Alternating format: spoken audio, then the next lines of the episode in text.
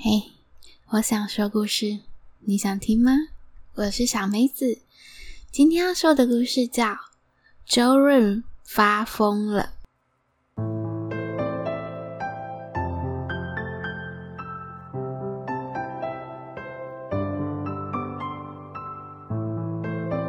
话说啊，在民国初年，秀华村里面有一对周姓的堂兄弟，哥哥叫做周润。弟弟叫做周发，他们分别住在村头和村尾。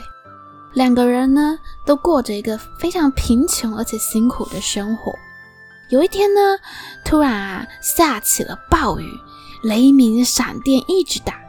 弟弟周发坐在家中，突然啊，一个闪电打了下来，就在他家门口。周发吓了一大跳，往门外一看。他看见地上的大石板被雷劈到，劈出一条裂缝来。周发走上前去看，他只看见石缝中透出了丝丝绿色的青光。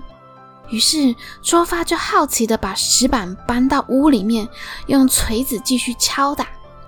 他就这样敲敲打打，不一会儿，石板的表面就被敲开了，露出了闪着青色的石面。周发觉得有一点惊喜，因为这块原石板呢，本来是祖父留下来的，原本只是一张石桌子，但是因为年代实在太久远了，这个桌角都断了，所以他就把这个石桌面放在地上当成找井盖了。没想到这块看似粗糙的石头，里面竟然藏着如此美丽的玉石。周发傻傻的看着石头，觉得再放回去地上实在太可惜了。他想了一想，决定啊，他想要把它做成一张砍石原木桌。反正呢，他的堂哥周润他会木工，再请他帮忙做就好了。没几天呢，堂哥就把圆桌给做好了。周润的手艺很巧。木头做的桌面和桌角都做得很精细，再配上中间那个大青石，看起来啊大方又贵气。几天过后呢，周发在家里面吃饭，突然有一个乞丐找上门来讨饭，周发竟然邀请乞丐进来家中一起吃饭，这让乞丐啊是有点受宠若惊。吃完饭呢，乞丐就用手敲着桌面，对周发说。这个桌子啊，至少啊价值五百两银子啊！乞丐呢说完这句话，他就走了。周发觉得那个乞丐根本胡说八道，他怎么可能看得懂什么桌子玉石的？因此呢，他拿这件事情当成笑话，跟村里面的邻居说。可是没想到，有一个人神神秘秘的跟他说：“嘿，周兄。”我看哦，这不简单哦。这个老乞丐以前嘛是一个富商呢。我以前哦都是伫因兜吼做迄个长工。想当初伊生理也未失败诶时阵，迄嘛是足好呀，足好呀诶人诶。啥物啊，时机宝物伊无看过。若是伊讲这刀啊是一个宝啊。顶款的酒头哦，一定是相当珍贵玉石啊！周发听完他这么一说，他突然想起自己的祖父曾经也是一个商人，家境还算富裕，说不定这就是祖父特地留给我们的遗产呢。周发突然觉得这张桌子非常的宝贵。他便拿了一块布，仔仔细细的擦拭，然后呢，再小心的把这张桌子珍藏了起来。周发这时手里突然有了这么一个宝物，他心里便七上八下。原来啊，周发他其实已经结婚，他的妻子姓王。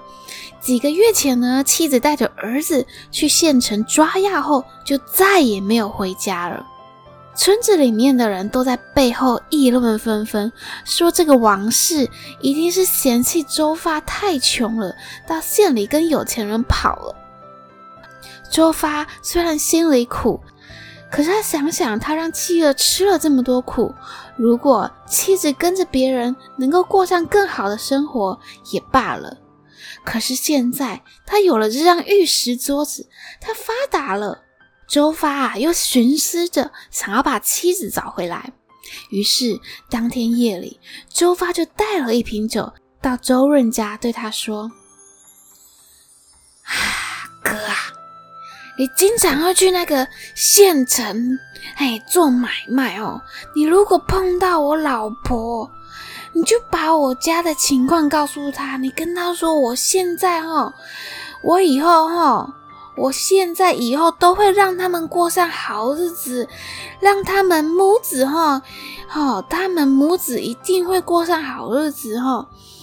这样跟他们讲，他们一定会想回来的啦，好不好，哥？周润呢？其实啊，自从知道周发有了这张宝贝玉石桌后，他其实也想要分一杯羹的。但如果弟媳和他的儿子回来了，自己可能永远就跟那张宝贝玉石桌无缘了。于是呢，他听完周发的请求，只是表面上答应会帮他找，但其实心里根本就不想帮忙他。就这样过了一些日子，周润有一天受邀请到县城去帮一个老板打造家具。于是他到了县城，就忙着在打造家具，根本忘了周发的事情。当他忙完了，正在小摊上吃面时，突然远方他似乎看到了王氏那对母子，两个人正走进去万福楼里面。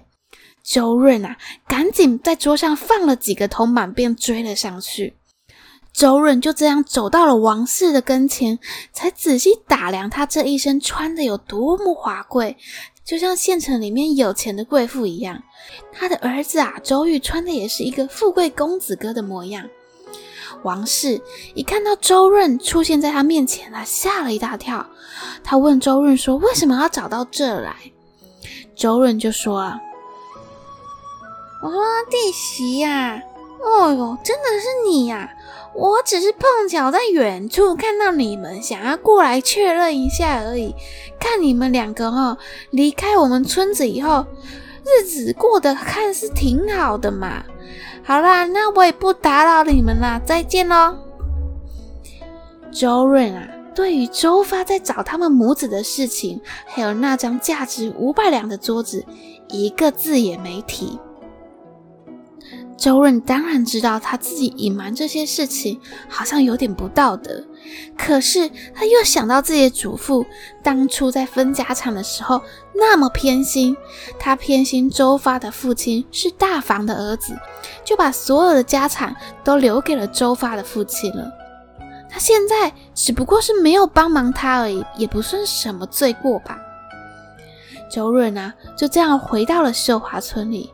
他去找周发，跟他说他看见了王氏，可是呢，他们母子两个在县城过得非常好，都不想回村了。周发听完觉得非常失望和难过。周润呢，为了安慰他，他就请周发到他家中去做客。就这样，兄弟两个人推杯换盏的喝起酒来，不知不觉间呢，周发就喝醉了。趴在桌上睡着了。周润一看见这个情况，赶忙把早就已经准备好的桐油洒满整间屋子，然后呢，把桌上的油灯翻倒，自己赶紧逃出屋子外面，躲到了后面的茅房去。不一会儿，屋子里面就燃起了熊熊火焰，一下子火光四射。引起附近邻居的注意，附近的人家看到都赶忙来要救火，而周润呢，只是假装刚从茅房里面出来，一看到火势，便假装惊慌失措地喊着说：“哎呀，我弟弟周发还在里面！哎呀，他一定是喝醉了，打翻了油灯！哎呀，大家快点来帮忙救火啊！”大家听到说里面竟然有人，大家的心都更着急了。可是呢，这个火势实在太大了。等到众人灭了火以后呢，周发早已被烧死在屋子里面了，而周润的房子也被全部烧成灰烬。就这样，周润呢，顺理成章的住进了周发的家里。他在周发家里笑着抚摸着那张玉石圆桌，嘴里面还念念有词的说着：“哎呀，宝贝呀，不亏哈，我费尽千辛万苦，终于把你弄到手啦，”周润就这样整天盘算着要怎么把它卖掉，赶紧过上好日子。于是呢，他就到城里邀请来了一位专业的收藏家。而这位收藏家看到这个玉石桌，就一直摸着桌子，问周润这张桌子怎么卖啊？周润啊，想起了乞丐的话，故意抬高了价格说：“哎。”这位大爷，你要是真的喜欢的话，啊，我就算你六百两银子就好了。这位收藏家一听到，收起笑脸，他震惊地说：“啊，这样吧，我做买卖讲求这个诚信，这么珍贵的东西，我给你八百两吧。”隔天。这位收藏家马上就带了八百两银子来给周润，然后呢，又叫人小心翼翼地把这个圆桌抬上车载了回去。这时，周润才好奇地问收藏家说：“哎，啊，这到底是什么样的宝贝？什么样珍贵的玉，竟然可以价值这么多钱啊？”那收藏家呢，瞪大了眼睛说：“哈，你不知道吗？”这个圆桌啊，桌面是青玉，质地普通，并不值几个钱。值钱的啊，是这个圆桌外围的木头和这桌角啊，这用的是极上的的陈年紫檀木。据说在前清时代啊，这个紫檀木乃是皇室专用，民间很少见到的。而且因为此树需要几百年才能长成，明清两朝早已经把所有的紫檀木砍伐殆尽。现在呀、要见到成年的紫檀木已经是非常难啦，因此相当弥足啊，珍贵啊。周润听完，整个人晴天霹雳般，他发疯似的跑回自己纵火的那个旧家。可是那边早已经被火烧成灰烬，变成废墟了。他还是往里面疯狂的胡乱翻找了好一阵子，终于他找到了一根已经烧成黑的木头柱。可是刚拿起来，木头就断成了碎木。原来啊，当年他的祖父把家产分给了周发的父亲，而他自己的父亲呢，则只收到了两根巨大的木头，他万万没有想到，这两根巨大的木头竟是珍贵的紫檀木，而且他当初还嫌弃这个木头碍眼，便拿其中一根来帮周发做成桌子，而剩下的那一根呢，则被自己放火给烧成灰烬了。周润禁不住对天大笑了起来。到此时，周润才明白了祖父当年的良苦用心。原来啊，当年周发的父亲为人踏实勤恳，而自己的父亲却是个败家子。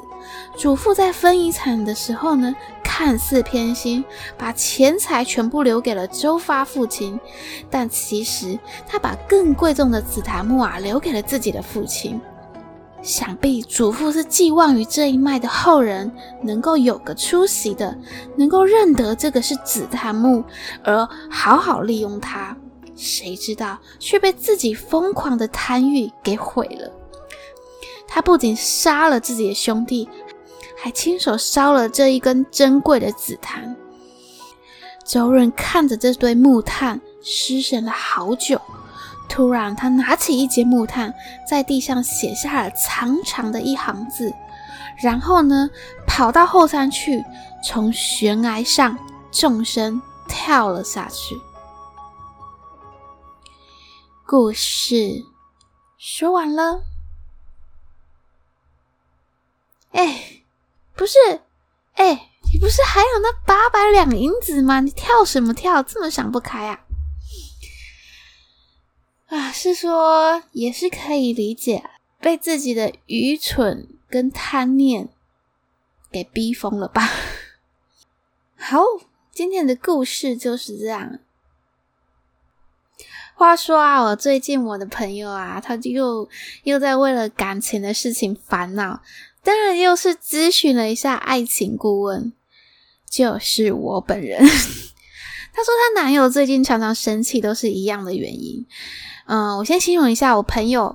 我朋友，呃，先叫他小一好了。他是一个活泼外向，而且幽默又充满亲切感，大眼可爱，男生女生老老少少都爱的那种类型的女生。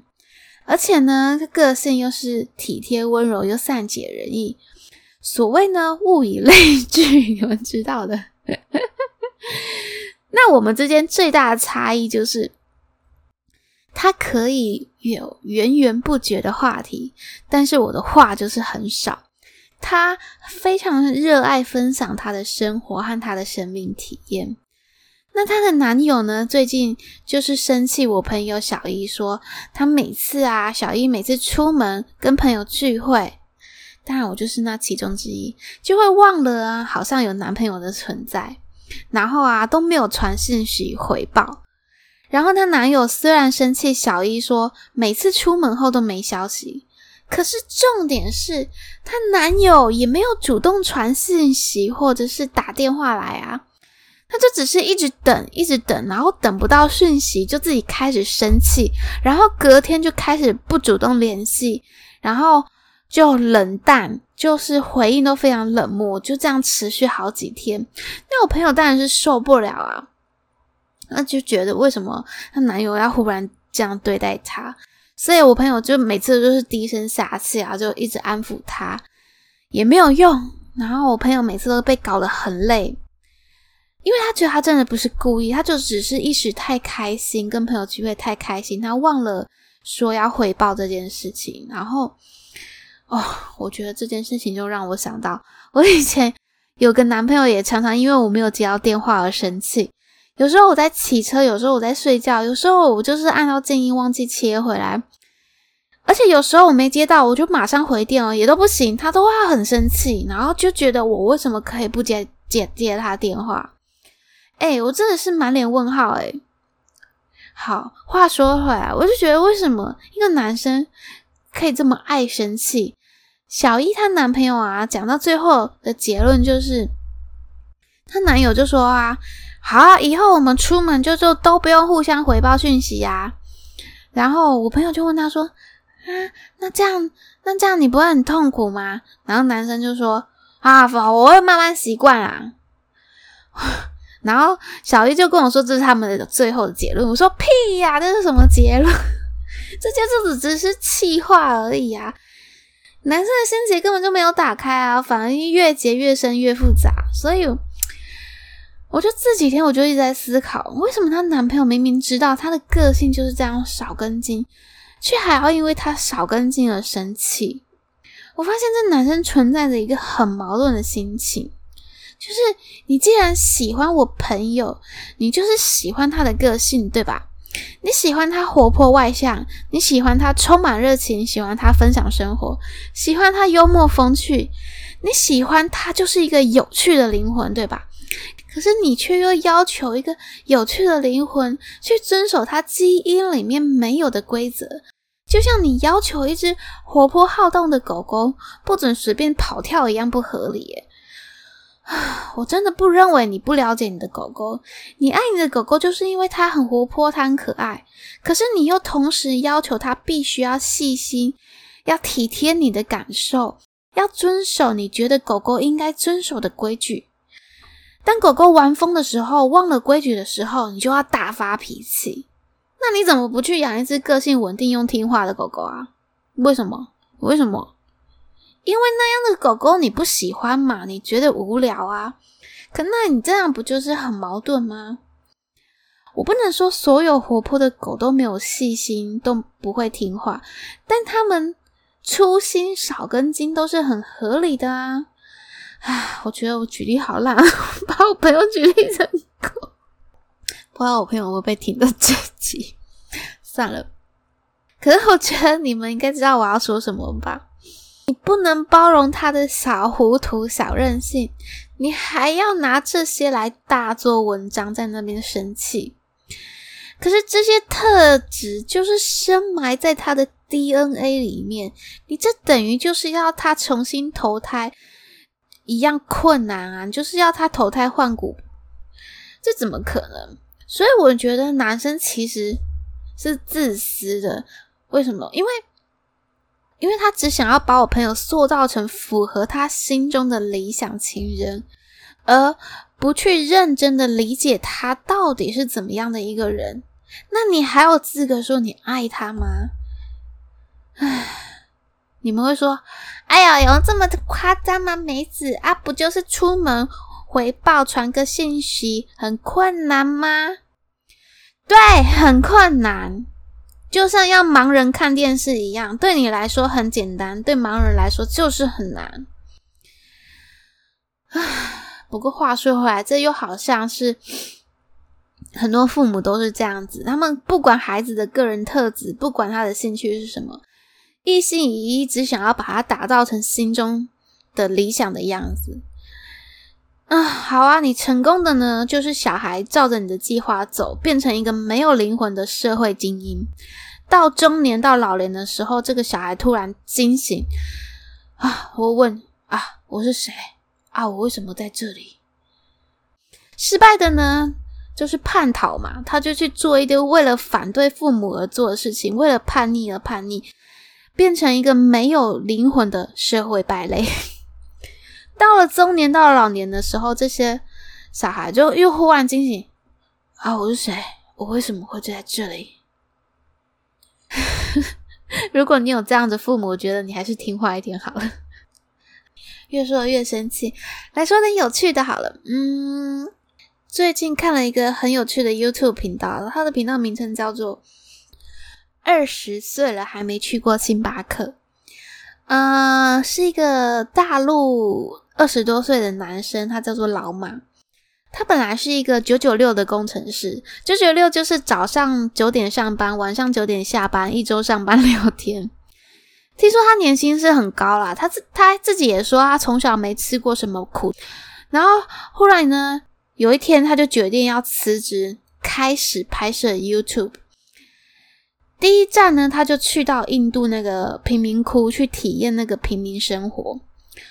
他住的印度贫民窟就像是在那个垃圾场上面盖的房子。他在贫民窟里面订了一间青年旅馆，是一间非常简陋的房间，只有四面墙，就像监狱一样。然后他睡在地板上，而且没水没电，一天只有一个脸盆的水可以用来洗澡。然后呢，厕所要到外面去排队。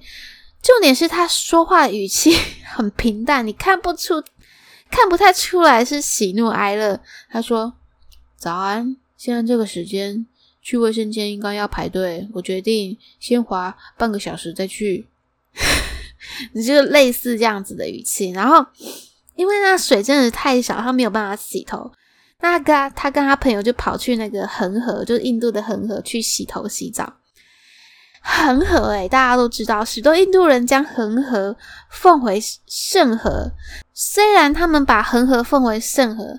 但是恒河啊，它受到那个沿岸城市的一些工业排放，工业会排放一些水污染，然后再加上印度人，他什么都往恒河里面丢，往里面扔，包括死去的人啊，火葬后的骨灰，他就撒在里面，甚至他会在这里举行水葬，就是烧一烧，就是烧没有完全，就把它放在船里面，然后就这样推出去，这样子。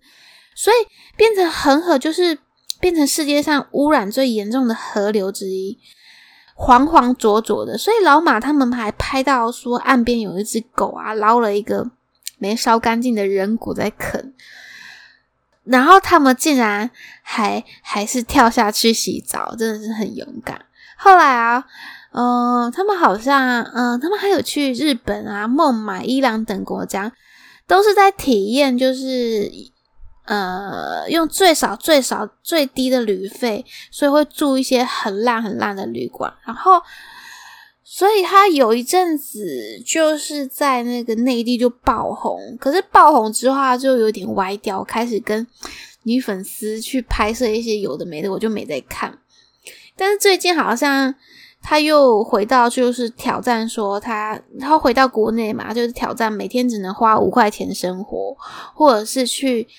工地打工啊，然后就用工地打工的赚的钱来生活，然后，所以我最近又开始看，就然后他就常常发生很多意外，例如说他会说。